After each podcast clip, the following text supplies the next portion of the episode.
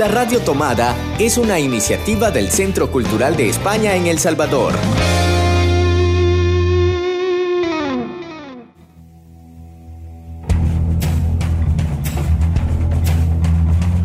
Ayer te vi en Babilonia, un programa de libros y discos. Un programa para soñar entre palabras y páginas de papel.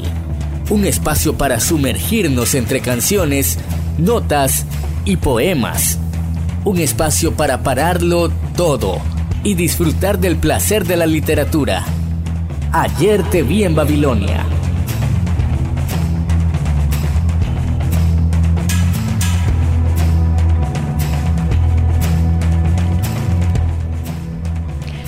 Buenos días, buenas tardes, buenas noches. Eh, qué placer estar de nuevo aquí en Las Ondas, en Ayer te vi en Babilonia, con un montón de amigas y amigos aquí reunidos para hablar de libros y de discos, de nuestras canciones favoritas y de nuestras lecturas favoritas de estas vacaciones, de Navidades, de fin de año, en la que hemos tenido un poquito más de tiempo para leer y disfrutar del placer de la lectura. Bienvenidas, compañeras. Gracias, buenos días, buenas tardes, buenas noches. Qué gusto y qué placer compartir una vez más, primera del año, sobre libros y, canciones. Y feliz también de estar nuevamente en Ayer te en Babilonia y esperando que este programa pues sea del agrado de nuestros oyentes. Empezamos el año con además muchas novedades de libros también en la mediateca, así que con ganas de empezar este año leyendo mucho más de todos esos títulos nuevos que se van a incorporar muy pronto. Ayer te vi en Babilonia es el programa de libros y discos del Centro Cultural de España en la radio tomada. Siempre tenemos ahí a Marvin Siriezar a los mandos técnicos y a los micros también. Hoy me tienen castigado, ya le van a contar por qué. Bienvenidos. Le tenemos castigado porque no ha leído ningún libro en vacaciones.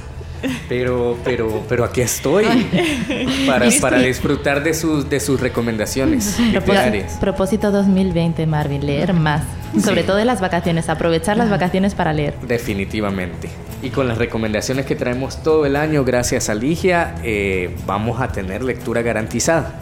La verdad que sí, además como adelantaba Cristina, eh, ya les vamos a contar cuando llegue el momento de la recomendación de la mediateca. Tenemos muchísimos libros nuevos y muchísimas ganas de darlos a conocer y de compartirlos con ustedes. En este programa, además de Marvin Siliezar, está Ligia Salguero, coordinadora del programa junto con Eloísa Baello Marco, aquí la que habla. Sí, yo, bueno, ya lo saludé, pero igual eh, feliz nuevamente de estar acá con ustedes. Y también están con nosotras Emeti Pleitez, que también le saludó antes. Sí, contenta y lista para compartir mis libros. Y Cristina Algarra, nuestra responsable de comunicación, que también nos acompaña desde las redes sociales y desde la página web y desde tantos sitios eh, cada día en el Centro Cultural. Así que muy atentos porque vamos a estarles compartiendo las portadas y los títulos de todos los libros que, de los que vamos a hablar. Si no se han quedado con algunos de los detalles, ahí lo pueden ver en las redes de la Radio Tomada.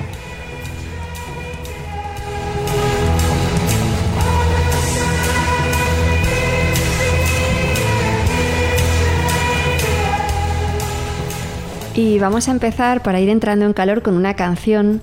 Eh, Ligia nos va a traer su lectura de este verano que casualmente viene desde Guatemala y desde ahí también viene la canción que nos quiere compartir. Sí, es una canción que me revoca a mi niñez porque yo crecí entre reuniones de familia donde la marimba era típico escucharla, así que esa es una de las canciones que siempre escuchaba Luna de Xelajú.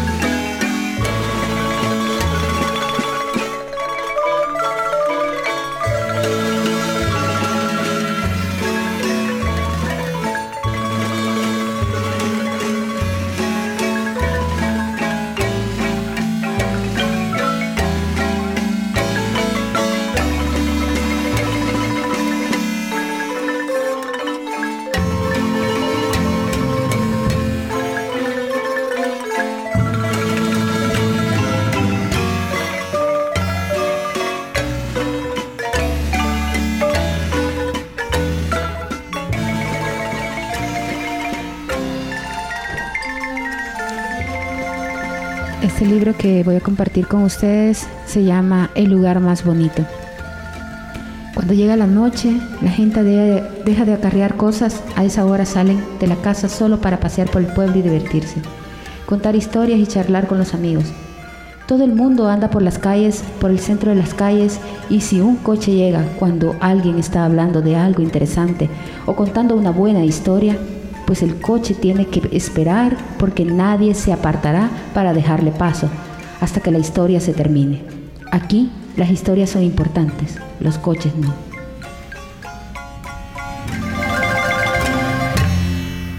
Qué bonito, Ligia. ¿Y esta escritora de dónde es de Guatemala? ¿Nos comentabas? ella es eh, estadounidense, pero pasó mucho tiempo en, las provincias de Guatemala, en los pueblos, y de ahí sale esta historia, una historia muy dura, donde el protagonista es un niño que eh, su aspiración es ser más que un limpiabotas y él empieza a, tener acercamientos a la matemática, a la lectura por sí solo hasta que en la escuela lo aceptan y lo, lo pasan súper rápido al segundo, al siguiente grado porque es un niño que realmente ha, ha trabajado antes. Pero lo bonito de esto es la, las vivencias que, tenemos como pueblos centroamericanos, donde es bien común el abandono de los padres a los hijos y las abuelas criando a esos niños. Entonces este libro eh, tiene una historia bien dura, eh, donde el protagonista vive ese abandono, pero también eh, ve en su abuela ese único pilar que tiene para salir adelante. Las abuelas que han sido grandes pilares ¿no? en, toda Centroamérica. Así es. Bueno, en todo el mundo, en todo el mundo, Centroamérica especialmente por, por la migración, por todo esto. Pues eh, mi texto que he elegido es uno de los clásicos, creo yo, ya de la literatura salvadoreña. Es un autor eh, bien reconocido y conocido, Horacio Castellanos Moya. Creo que ya hemos hablado bastantes veces de él en el programa, pero es verdad que todavía no lo hemos tenido como invitado y que no lo habíamos tenido leyendo textos de él. Eh, yo me había leído anteriormente El Asco, un libro también bastante duro, que fue uno de los que en parte causó que saliese del país por las bueno, amenazas o presiones que recibió. Y este otro libro, Moronga, transcurre en Estados Unidos y de alguna manera creo yo que refleja también eh, esas vivencias de tantos migrantes salvadoreños y latinoamericanos en general, mexicanos, guatemaltecos, hondureños, que huyen, emigran a Estados Unidos y, y cómo de difícil ¿no? es arrancar allí con una nueva vida. Entonces voy a leer solo un fragmento del principio del libro, cómo empieza. Lo descubrí rondándome de nuevo. El día anterior había sido cerca de las cajas registradoras en el Walmart, ahora en el centro del pueblo, a la salida de una taquería. El rostro se me hacía familiar de la época de la guerra, pero no lograba ubicarlo. Era un sábado al final de la tarde. Las calles estaban desoladas, la resolana aún hería la vista. Me metí a la vieja Subaru, encendí el celular. Rudy respondió al otro lado, que todo estaba listo en Merlow City, que llegara cuanto antes, me estaba esperando para el empleo y había un par de casas donde podía alquilar habitaciones amuebladas. Me dirigí al motel de mala muerte en el que había pernoctado en los últimos días, pagué la cuenta, en la madrugada metí mi ropa y mis cachevaches en la vieja Subaru, no había nadie de quien despedirme. Maniobré por los suburbios, no traía cola a la vista, salí a la autopista 30. Atrás quedaba Mount Pleasant, más atrás Dallas. Me esperaban 15 horas de viaje. Disfrutaba conducir a esa hora, salir de la penumbra en la zona desértica, cuando aún había pocos furgones en la carretera. Enseguida vendrían el sol hiriente, el calor sofocante, el tráfico dominguero. El amanecer me alcanzó antes de llegar a Texarkana, la frontera del estado. Pero no me detuve a desayunar sino hasta dos horas más tarde, a un costado de la autopista, en las cercanías de Little Rock. Por el ventanal del restaurante podía observar mi auto y quién entraba y salía del estacionamiento. La mesera que me atendió era muy flaca, la cara consumida, los ojos azules un poco desorbitados, tenía tatuajes en el dorso de sus manos. El vaso con agua apestaba a yema de huevo, el café era rancio, no le dejé propina. Salí de la autopista en Little Rock como si ese fuera mi destino. Conduje un rato a la deriva. Muchos sitios tenían el nombre Clinton. Luego me metí a una callejuela en la ribera del río Arkansas y me estacioné. Permanecía en el auto atento a los espejos retrovisores con las manos en el volante.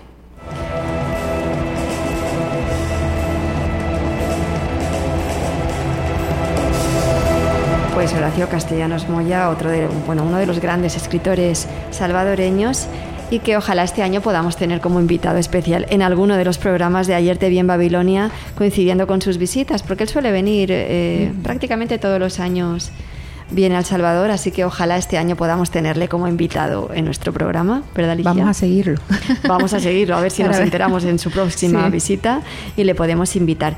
Y lo que también tenemos en este programa es algunas recomendaciones y algunas lecturas que nos comentan algunas de nuestras colaboradoras. Y vamos a empezar en concreto con una gran colaboradora del Centro Cultural, Susana Reyes, editora de Impúdica y, colaboradora no solo para Impúdica, sino para otras publicaciones del Centro Cultural, así como también asidua de nuestras presentaciones literarias.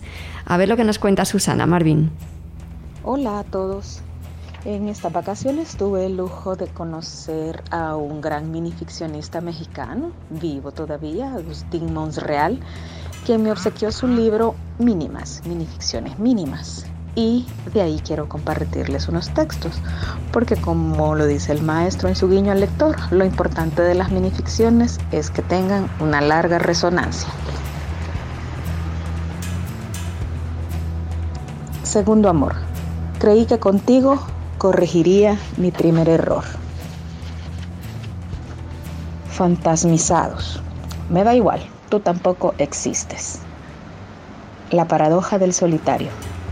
En mi corazón hay espacio para ti. Reverso. Anuncio de sombra. Haz patria. Mata a un migrante. Ku Klux Klan.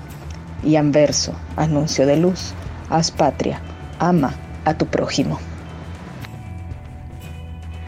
Magnífica la lectura que nos propone Susana y otro escritor mexicano a descubrir. Eh, y vamos a poner una pausa musical, ¿no, Emeti? Conectar, vamos a estar, vamos a entrar en sintonía para las lecturas que yo les voy a compartir.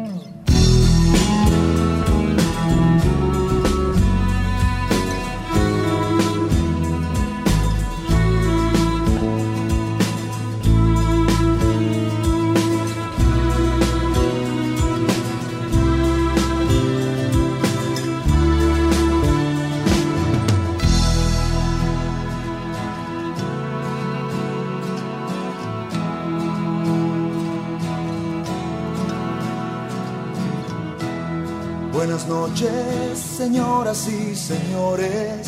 Yo soy el hombre que vino a cantar. A veces mi voz se pierde en la noche, a veces la gente viene a escuchar. Voy a pedirles en este momento que me presten por un rato su atención para que no sean palabras al viento lo que diga con esta canción. Voy a contarles una historia, un cuento, la fábula del grillo y el mar, la fábula, la fábula, la fábula y el mar.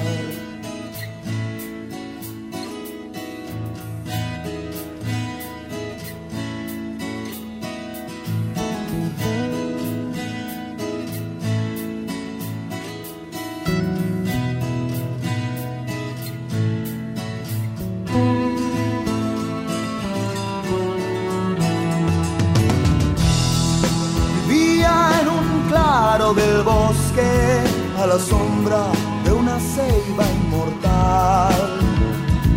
Un grillo que salía en las noches para irse a cantar al trigal, porque allá se juntaban para demostrar su habilidad. Los grillos cantores y el nuestro cantaba con los demás los coros de acuerdo con las estaciones. La fábula, la fábula, la fábula del río y el mar.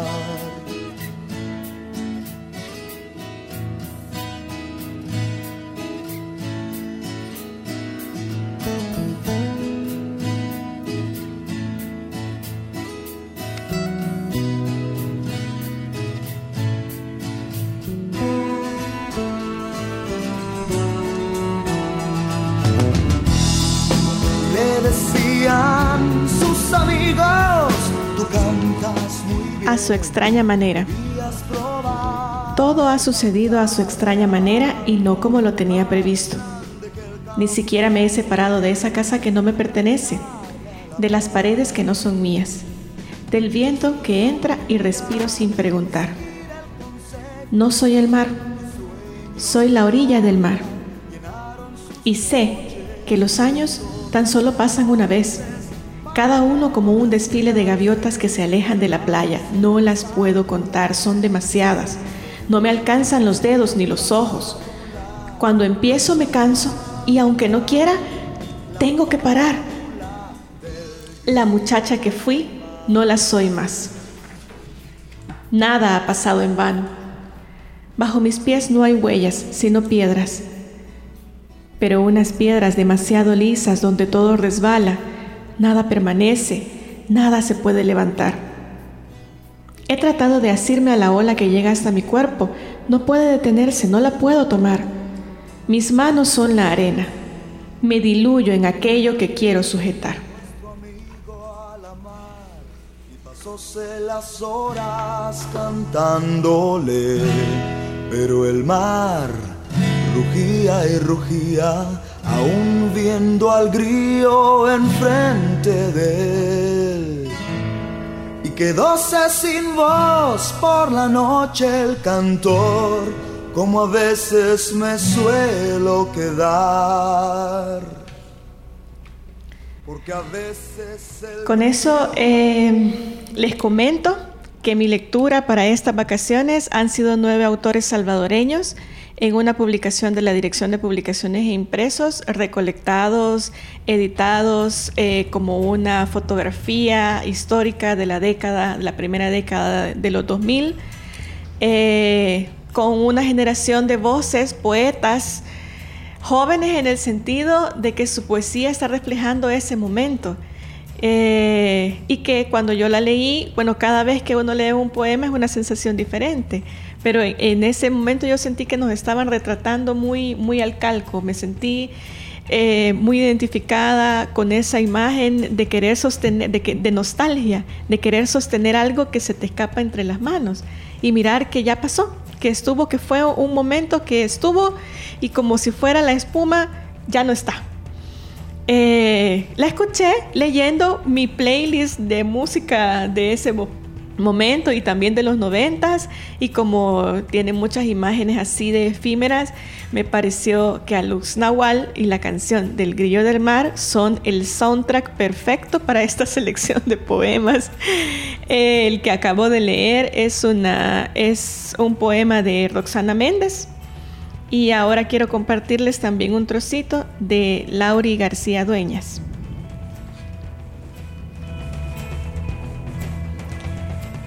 No me gusta escuchar de otros labios la imposibilidad, el cinismo de la época que va separando personas como los colores primarios que nunca se encuentran puros en la realidad.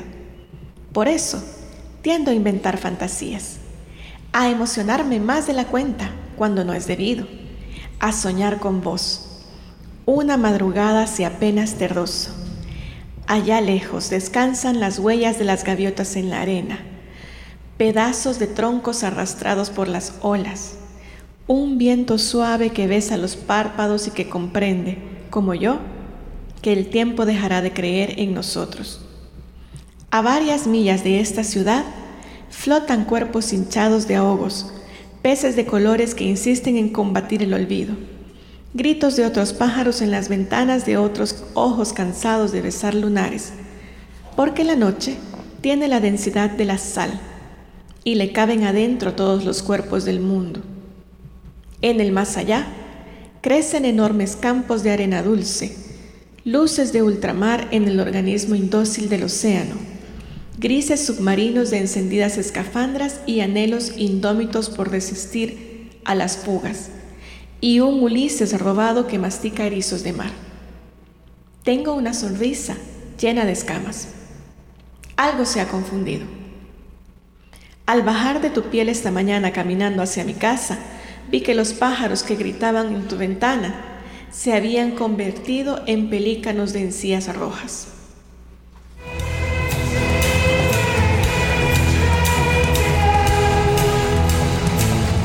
Sí, una poesía con mucha fuerza, con mucha sensibilidad, que tiene muchos contrastes. Yo he disfrutado del ritmo de cada verso, he disfrutado de las imágenes, esa sonrisa llena de escamas en realidad todavía me tiene, todavía se ha apoderado de mí, todavía regresa la imagen.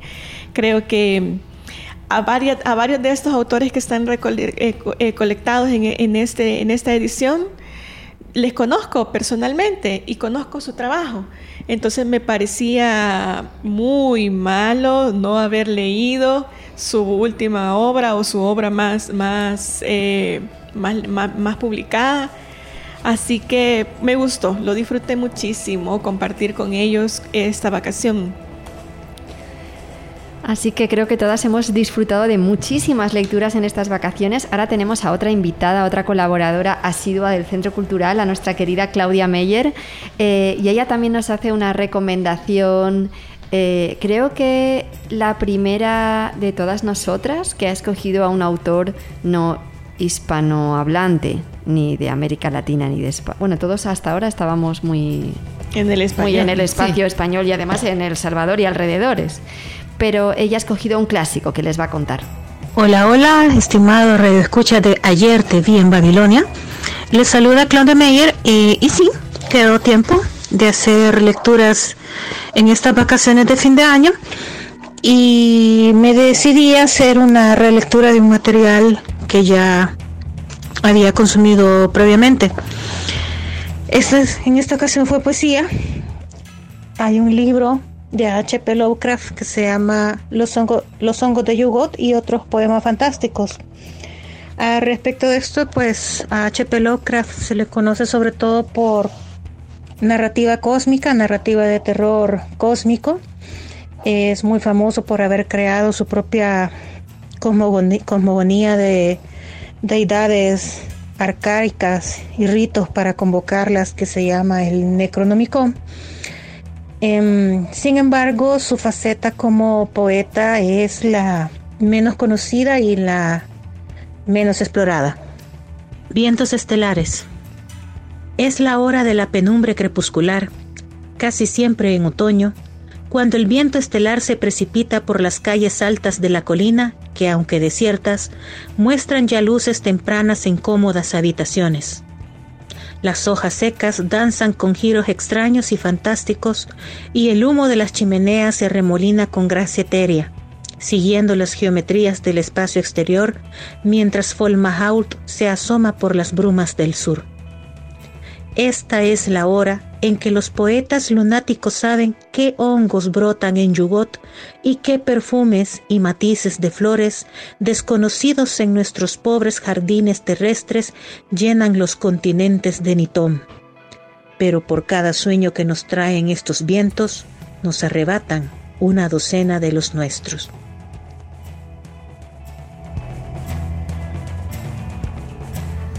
Escuchábamos a Claudia Meyer con este precioso poema de Lovecraft, que efectivamente, como ella dice, es más conocido por sus historias de terror y fantásticas, pero sus poemas son también maravillosos. Y bueno, recordarles, por si acaso se les ha olvidado, que están escuchando Ayer te vi en Babilonia, el programa de la radio tomada que cada domingo llega a las ondas con recomendaciones, con lecturas, con libros y con canciones. Y Cristina nos trae ahora ambas cosas, una canción y un libro. Y no sé por dónde vas a querer empezar, Cris. Elige. Voy a empezar por el libro para que cerremos con, con, esa fuerza de música que tengo preparada. Pues vamos a empezar con su lectura. A ver, ¿qué has leído este, estas vacaciones, Cris? A mí para Navidades me regalaron un libro, un gran, gran, gran regalo. la última publicación de Miguel Hueso Misco, Días del Olimpo que la verdad es que tenía muchas ganas de, leerlo y fue un regalo inesperado y que, me gustó mucho. Ya había leído Camino de Hormigas y La Casa de Moravia. Esta es eh, la tercera publicación que aunque no termina de ser una trilogía, sí que tiene como ciertas cosas que vinculan el carácter de estos tres libros. Este es una novela policíaca eh, que algo que, me gusta al leer eh, literatura, sobre todo de ficción salvadoreña, es eh, que siempre tiene como cierto vínculo con el país, con la ciudad, con el espacio, aunque a veces no se mencione que San Salvador puedes identificar cuáles son los puntos por los que pasan y te hace meterte mucho más en, esa situación, en esa historia que está narrando eh, el autor, en este caso Miguel Hueso Misco, que lo hace maravillosamente y con, con mucho humor y mucha sutileza, porque no termina de decir todos los lugares quiénes son, pero uno se ubica. Eh, como es una novela policíaca, no, no voy a ser mala y voy a leer pequeños fragmentitos solo para darles algunas pistas. Sobre todo porque además Miguel seguro que va a ser uno de nuestros próximos invitados para que hablemos de su nueva novela, porque ya estuvimos con él hablando de las dos anteriores, de Camino de Hormigas y de La Casa de Moravia, así que como no vamos a tenerle hablando de su última publicación. Así que hago solo un pequeño adelanto para esa entrevista que va a haber con Miguel Hueso Misca a lo largo de, de este año. Les leo. Eh, ¿Cómo fue que llegué a este punto? Las cosas, cuando tienen que ocurrir, adoptan manifestaciones extrañas. El 7 de septiembre de 2018, la zona central del país se vio estremecida por un sismo 6.7 grados. A pesar del tamaño de la sacudida, pocos inmuebles sufrieron daños de consideración. Quiso la suerte que yo me encontrara en uno de esos edificios, el Milenio, una moderna construcción de nueve pisos ubicada en Santa Elena, el conglomerado residencial, comercial y financiero más próspero de todo el país, conocido como La Burbuja. Así es como arranca el libro, eh, son algunas de las primeras páginas, eh, luego vamos a ver cómo se... Eh, no nos cuentes el final, todo, no, nos cuentes el final. No les voy a contar absolutamente nada, tan solo voy a ir a otra parte que me hizo mucha gracia porque ahí sí que me sentí muy, muy identificada en el, en el libro cuando comentaba antes de que en la calle La Reforma se pintara un paso cebra con los colores del arco iris, no sé a qué se está refiriendo, no sé si ustedes saben cuál es ese paso de arco iris en la calle La Reforma. Polémico. Ajá. Antes de los festivales de películas con temas homosexuales, antes, mucho antes, de las pendencias en Twitter entre bis, gays, lesbis, trans y queers, los raros tocados por la fortuna nos congregábamos en casas donde podíamos desenvolvernos sin inhibiciones. En una fiesta de disfraces que tuvo lugar en uno de esos edificios de apartamentos con vistas a la ciudad que parecen tabletas de chocolate Hershey, a la que llegué vestido como el sultán del cuento de Aladino, conocí a Brandon, grande, recio, un poco mayor que yo. Y ahí les dejo. Bueno, pues nos deja con ganas de seguir leyendo. Entonces, en este programa hemos tenido un montón de lecturas y un montón de recomendaciones, pero Cris, además de lecturas, nos trae música. Ya me dio ansiedad con todo lo que has contado. Ya me, este dio ansiedad por empezar a leer. no he contado nada. a mí que me registren. Y también para hablar de, contexto salvadoreño, de esas canciones que te, que te ubican en, en, la realidad del país y para hablar de, también de una de las últimas eh, producciones musicales, he elegido la que según según eh, Gerson Bichet, periodista de, de, Factum, considera el mejor disco del año 2019. Vamos a poner la canción, la canción de Saki, Hellboy.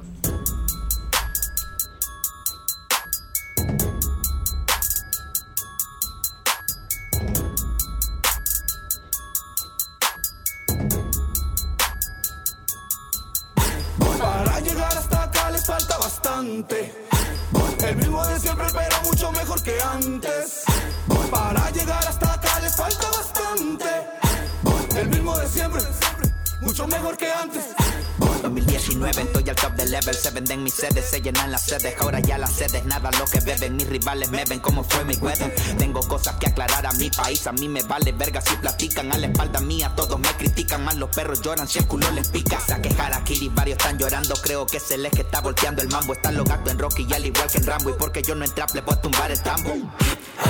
City King Kong, the hippie the click clap, a una TikTok, ritmos adictos, canadica el beast flow, space fan equipo, el campeón de la people. Soy un arrogante, me lo dicen bastante, quieren cerrar la puerta, pero estoy adelante. Veo a mis contrincantes, comercial y de Londres, y me seguirán pelando, la vengo bastante. La paciencia se me acaba con la gente pedante, que tiene en la cabeza que puede con el clon de demonios liricales que procedo en el guante, carecen de lo que a mí se me dio abundante. Tamaño de mi crew yo lo defino gigante, son las 2 de la mañana con Facundo en el tanque, doble la melodía, todavía está en empaque, quiere ver que tiene huevos de tirarse con mi chante. Esto es apenas comienzo, de todo lo que tengo por lograr y que pienso. Sean bienvenidos al disco del infierno, les presento mi reino, no es aquí fue. Para llegar hasta acá les falta bastante.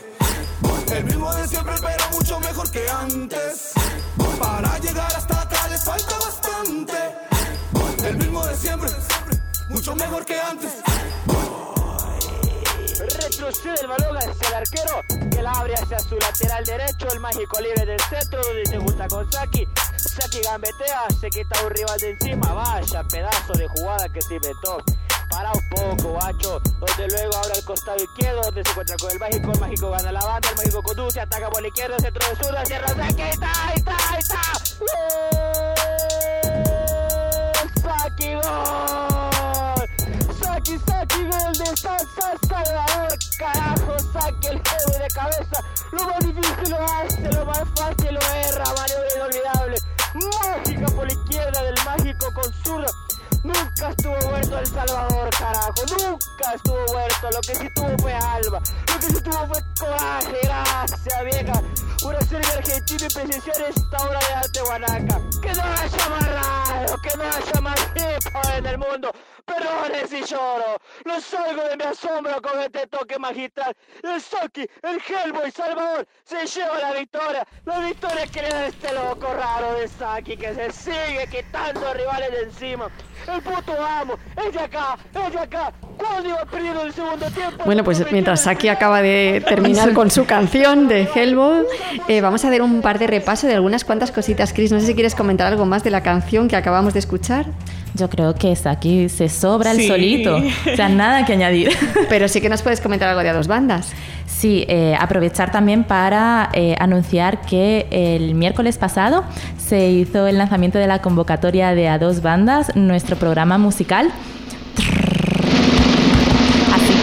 Todos los músicos, todas las bandas salvadoreñas pueden ir a nuestra web a buscar la convocatoria para formar parte ya de esta tercera edición. Ya llevamos tres años desde el Centro Cultural juntando diferentes estilos, ritmos, músicas, eh, mezclando música académica con hip hop. Eh, este año hay una novedad y es que tenemos una selección ya de cinco bandas eh, ya consolidadas y lo que buscamos son bandas más emergentes para que puedan aprender y experimentar con esto estos músicos ya reconocidos.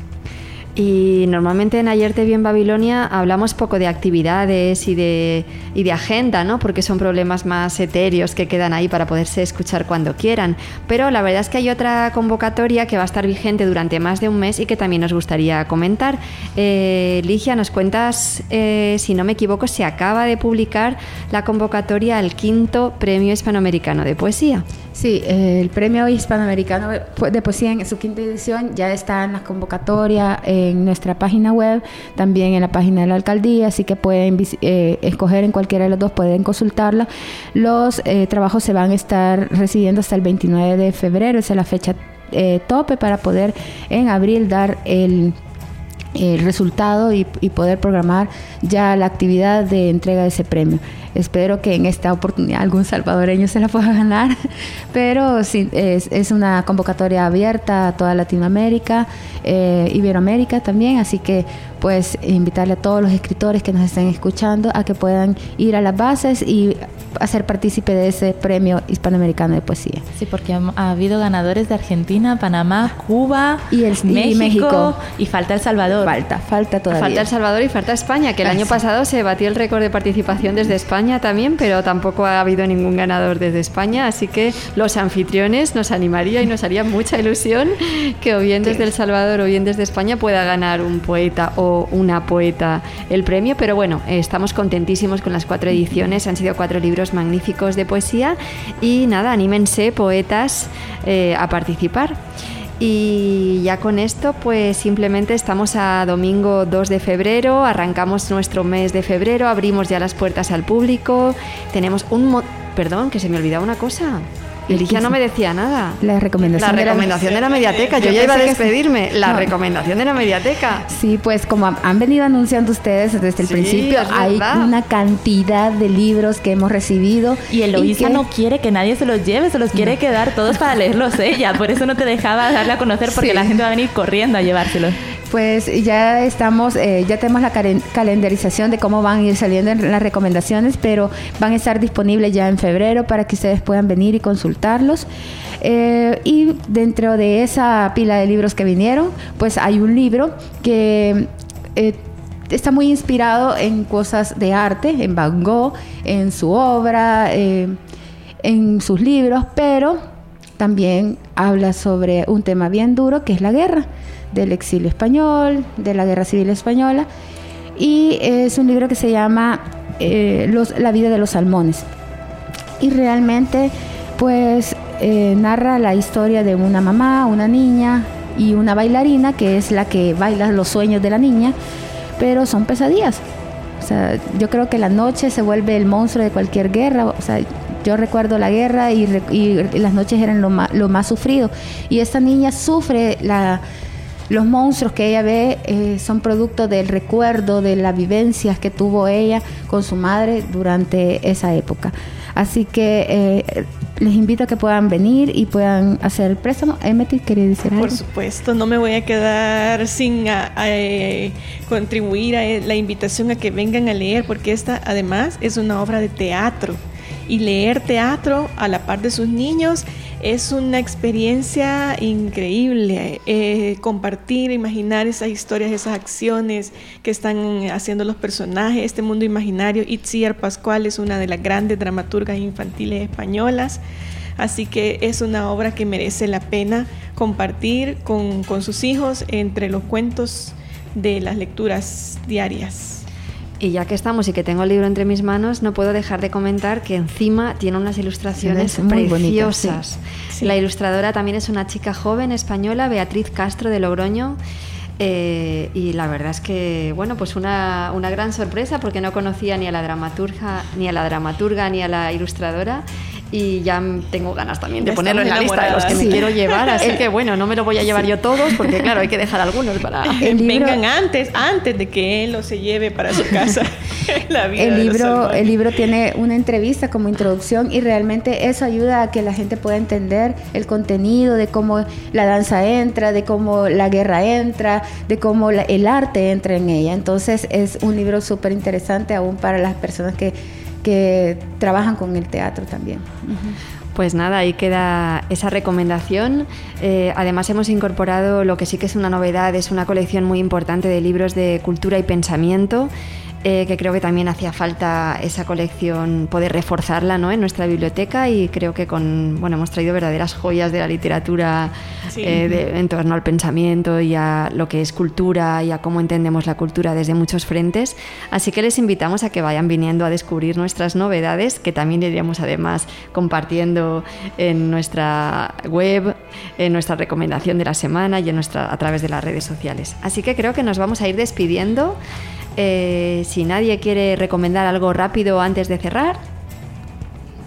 Que bueno que nos visiten en la mediateca ya a partir del primero de febrero va a estar disponible eh, para que vengan a los préstamos y, y como un espacio también de, de lectura, de estudio y que lo puedan disfrutar porque es para ustedes. Pues sí, a partir de ahora ya recuerden que cada domingo tendrán una nueva dosis de Ayer te vi en Babilonia en la página web de la Radio Tomada. Desde allí se pueden descargar cada uno de nuestros podcasts y también pueden repasar algunos de los del año pasado, que algunos salieron bien divertidos, otros bien densos. Hay de todo tipo de, de píldoras de Ayer te vi en Babilonia. Y también escucharnos en Spotify, que ya tenemos la playlist actualizada de Ayer te vi en Babilonia, eh, Cinema Radial y los otros programas de la Radio Tomada. Qué bien, o sea que ya nos pueden disfrutar desde Spotify, de Spotify que nunca lo sé decir, esa- esas palabras raras de la tecnología. Cris, dilo tú que lo dices mejor. Spotify. Eso, eso es. También en SoundCloud y en Evox también estamos ya, en ¿verdad? iVoox también. Estamos extendiéndonos y, por supuesto, con la radio tomada siempre un proyecto fantástico de comunicación y de, y de palabras ¿no? que queremos compartir con ustedes. Así que nada, hasta el próximo programa. Chao. Y nos despedimos con una canción recomendación de Eloísa. Estamos un poco despistadas hoy yo conmigo misma. Sí, nos despedimos con Keiji, una canción que además ya hemos escuchado en Ayer te vi en Babilonia, pero que de repente vuelvo a ella siempre, porque es una cantante que junta en su voz unas características muy peculiares que le hacen tanto que sea canción infantil como que realmente guste a los adultos, porque hace unas canciones eh, con unas sonoridades y con unos sonidos y con una experimentación que sirve mucho para que los niños aprendan a escuchar canciones, pero al mismo tiempo sus letras son perfectamente eh, disfrutables por los adultos, eh, al igual que cada disco que ella saca, que son verdaderas joyas, saca cajitas llenas de juegos, llenas de postales, llenas de poemas, llenas de puzzles, como es el caso de este disco que vamos a disfrutar ahora con la canción que da nombre al disco y que se llama El desayuno a mi modo. A las flores les gusta debajo del agua y a las aves los nidos.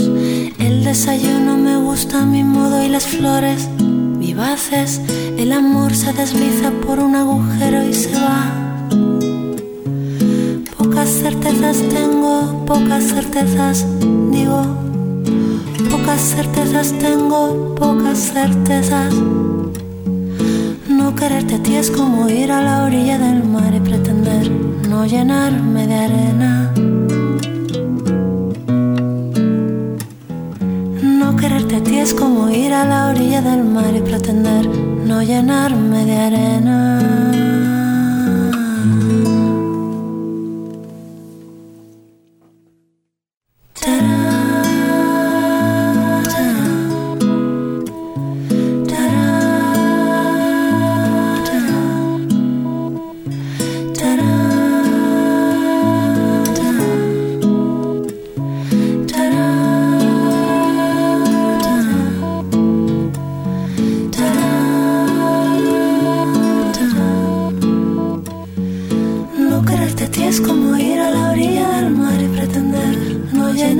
Llenarme